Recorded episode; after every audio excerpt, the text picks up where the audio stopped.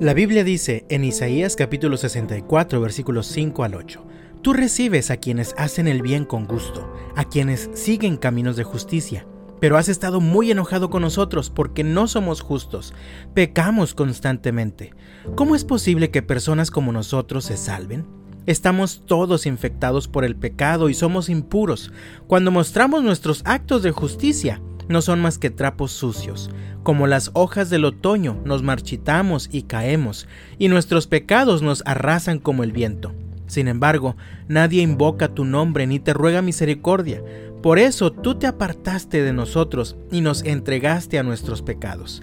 Y a pesar de todo, oh Señor, eres nuestro Padre. Nosotros somos el barro y tú el alfarero. Todos somos formados por tu mano. El profeta ha reconocido que el pueblo ha sido rebelde, desobediente y que están llenos de pecado por todos lados. Y se sorprende por ver aún así la misericordia de Dios, estando dispuesto a perdonarlos y a salvarlos en lugar de terminar por destruirlos. Por esta razón el versículo 8 dice, y a pesar de todo, eres nuestro Padre. Nosotros somos el barro y tú el alfarero. Todos somos formados por tu mano. Estoy seguro de que muchas veces has escuchado el concepto de que somos barro en las manos del alfarero. A mí me gusta mucho ver a los alfareros trabajar mientras le dan forma al barro con sus manos. Pienso en el trabajo que hace Dios conmigo. Creo que en ocasiones pensamos en la obra que Dios hace en nuestras vidas de forma muy romántica. Pero Dios usa también el dolor para moldearnos. Dios usa tu sufrimiento y tu angustia para seguir dándote forma. Amado mío, incluso hay ocasiones en las que es necesario romperte y volver a formarte.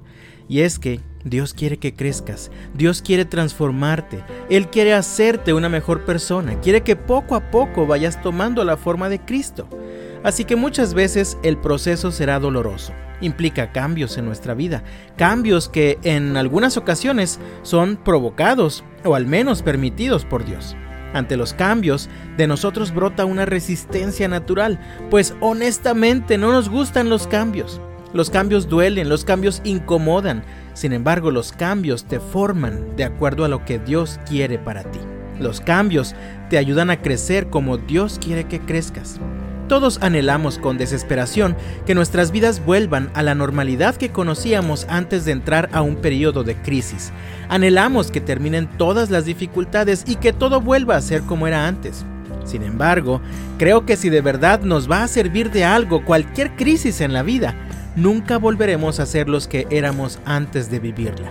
Habremos cambiado, habremos sido transformados, seremos tal vez más pacientes, tal vez más comprensivos con nuestros hijos, tal vez más amables con nuestros vecinos, tal vez valoraremos más lo que de verdad es más importante como nuestra relación con Dios, nuestra familia o nuestra iglesia. Entonces, cada vez que Dios permite que tu mundo sea trastornado por circunstancias incómodas, inesperadas o dolorosas, siempre lo hace con un propósito de bendición. Él busca tu desarrollo, Él busca tu crecimiento espiritual y que desarrolles madurez. Dios sigue moldeándote, así que ciertamente puede doler, pero Él sigue trabajando contigo. Así que Él no te ha abandonado, Él no se ha olvidado de ti, Él no te ha dejado desamparado, todo lo contrario, Él ha estado mucho más cerca de ti, dándote forma con sus manos de amor y misericordia. Él no es indiferente a tu angustia, ni a tu dolor, ni a tu sufrimiento, ni a tus preocupaciones. Él quiere que tú seas más como Él. Él quiere seguir transformándote. Así que, amado mío, no te rindas. Sigue adelante confiando en que estás en las mejores manos, en las manos del alfarero. Él es siempre bueno, Él es fiel, por eso estoy seguro de que Dios quien comenzó la obra en ustedes, la continuará hasta que quede completamente terminada el día que Cristo Jesús vuelva. Dios te bendiga, amado mío, y hasta la próxima.